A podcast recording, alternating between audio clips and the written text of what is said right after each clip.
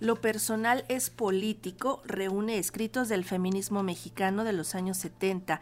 Las autoras están vinculadas a uno de los grupos más importantes y longevos del feminismo en nuestro país, el Movimiento de Liberación de la Mujer. Y para conocer la propuesta de esta publicación editada por Lumen, tenemos en videollamada a una de las compiladoras, Ana Sofía Rodríguez. Ella junto con Marta Lamas realizaron este trabajo. Y pues muchísimas gracias por acompañarnos, Ana Sofía. ¿Cómo estás? Buenos días. Ay, buenos días. No, al contrario, gracias a ustedes por el espacio.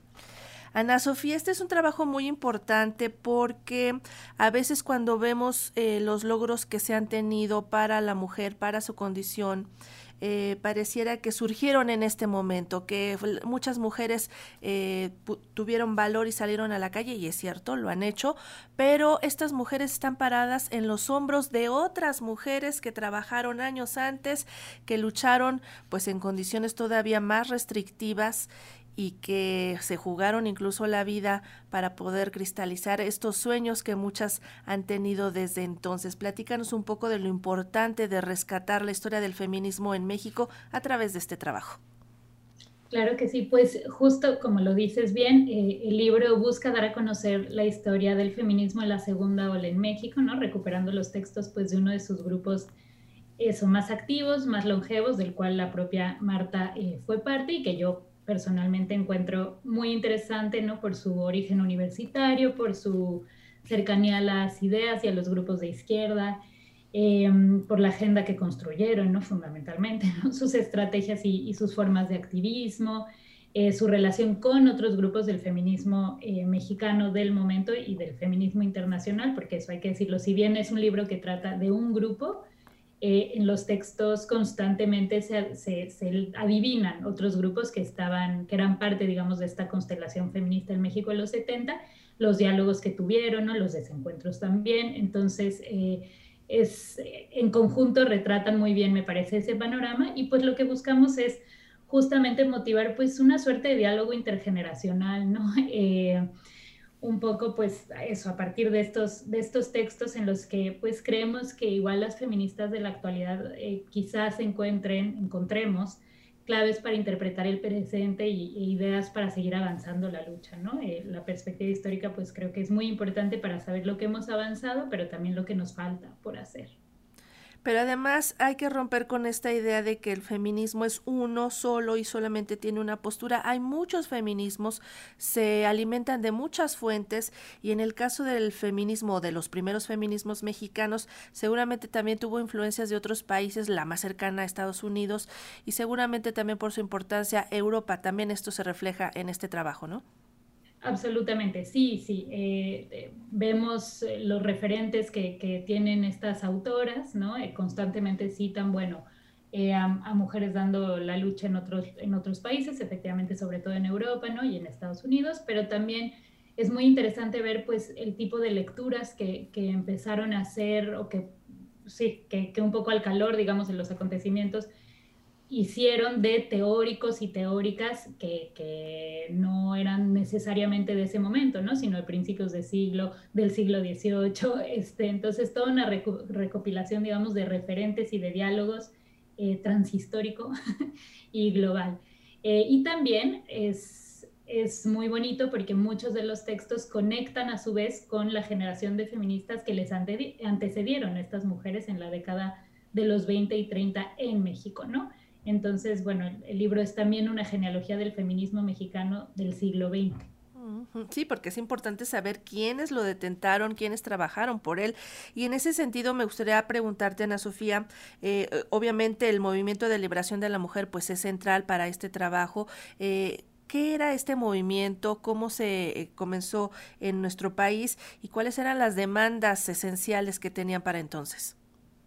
Bueno, pues este movimiento se forma a principios de, la década, muy pronto, en, 1970. Eh, una de sus primeras movilizaciones es pues el, un 10 de mayo. Eh, Marta Lama siempre cuenta este, este episodio. Bueno, era la primera movilización, ella no participó en esa, pero muchas de sus compañeras sí. La primera movilización, digamos, protesta que tenía lugar en la Ciudad de México después del movimiento de 1968, ¿no?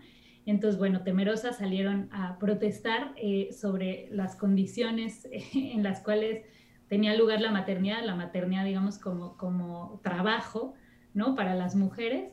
Pues un grupo de mujeres, eso, el 10 de mayo de 1970, a partir de ahí se, se desatan toda una serie de, de reuniones, de grupos, em, se empiezan a juntar estas mujeres de la Ciudad de México, hay que decirlo, ojalá este libro sirva para que, bueno, eh, otros estados recopilen su propia historia, ¿no? Em, esto se refiere fundamentalmente a eventos que ocurrieron en la Ciudad de México y a partir de, pues, esta, estas movilizaciones, estos grupos de conciencia, pues fueron creando estas mujeres una agenda muy interesante, muy abarcadora, Em, que básicamente proponía pues que hubiera un estado de bienestar más fuerte, ¿no? O sea, que, se atajara realmente de raíz eh, a todo aquello que sostenía las desigualdades entre hombres y mujeres. Entonces, si bien había muchas reflexiones sobre la sexualidad, eh, muchas reflexiones sobre, pues eso, la maternidad, ¿no? O sea, todo aquello que cabe bajo la consigna lo personal es político, que define esta segunda ola del feminismo eh, internacionalmente y también en México,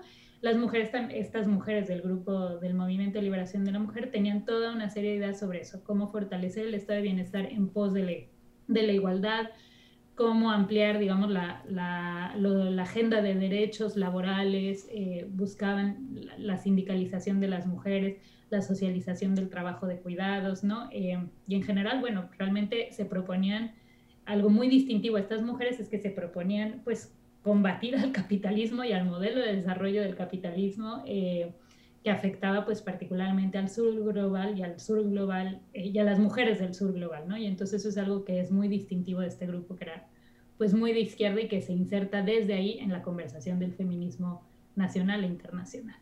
Hablabas hace un momento de que con este trabajo se pretende propiciar este diálogo entre generaciones de feministas que con frecuencia ha terminado, pues, digamos, en un desencuentro, ¿no? ¿Qué es lo que sucede? ¿Por qué han sido tan complicadas estas relaciones? ¿No se entiende desde el presente lo que antecedió a esta lucha? ¿Qué es lo que pasa ahí? Bueno, yo creo que se desconoce mm, realmente, eh, no, no, necesariamente es que se malinterprete, yo creo que efectivamente muchas de las feministas eh, de ese momento siguen actualmente pues dando la lucha, ¿no?